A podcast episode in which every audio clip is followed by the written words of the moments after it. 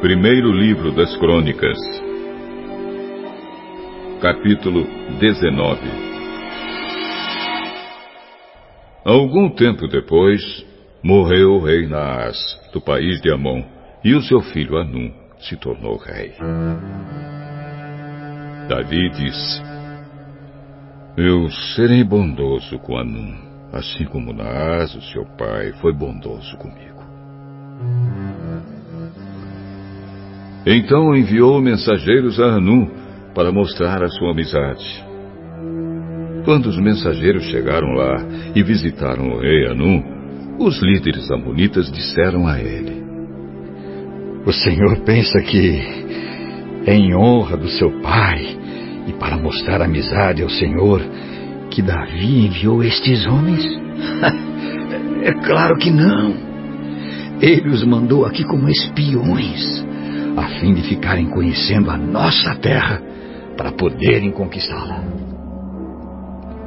Então Anu pegou os mensageiros de Davi, raspou a barba deles, cortou as suas roupas até a altura das nádegas e os mandou embora. Eles ficaram tão envergonhados que não tinham coragem de voltar para casa.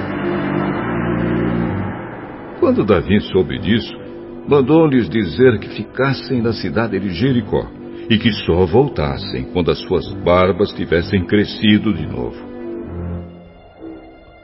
O rei Anum e os amonitas compreenderam que tinham feito de Davi um inimigo. Por isso, contrataram na Mesopotâmia e em Macá e Zoba, na Síria, carros de guerra e soldados de cavalaria. Pagaram para isso mais de 34 mil quilos de prata. Os 32 mil carros de guerra que eles haviam contratado e o exército do rei de Maacá foram e acamparam perto da cidade de Medeba. Os amonitas também saíram de todas as suas cidades e se aprontaram para a guerra.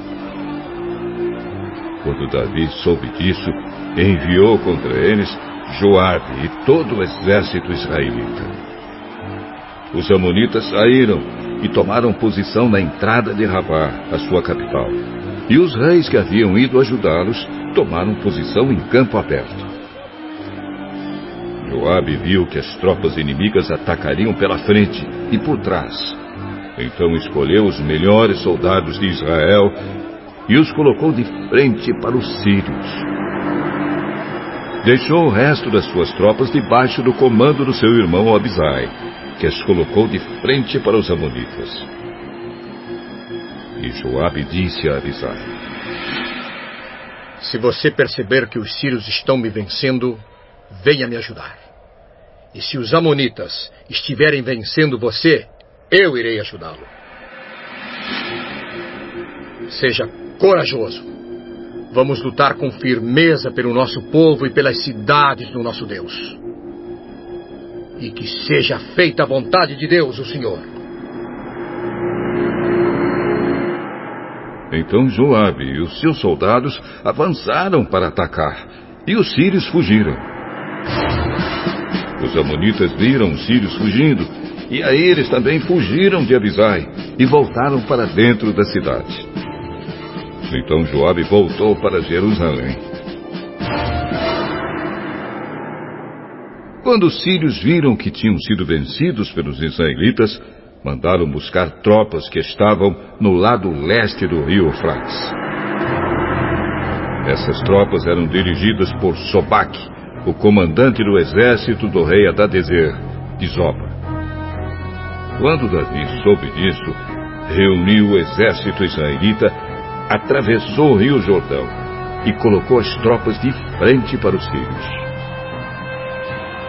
A luta começou e os israelitas fizeram os sírios fugir. Davi e o seu exército mataram sete mil soldados sírios que guiavam carros de guerra e quarenta mil soldados de infantaria. Também mataram Sopaque, o comandante sírio.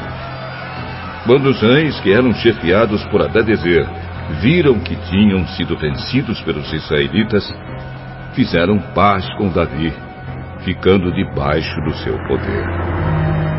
E os sírios nunca mais quiseram ajudar os amonitas.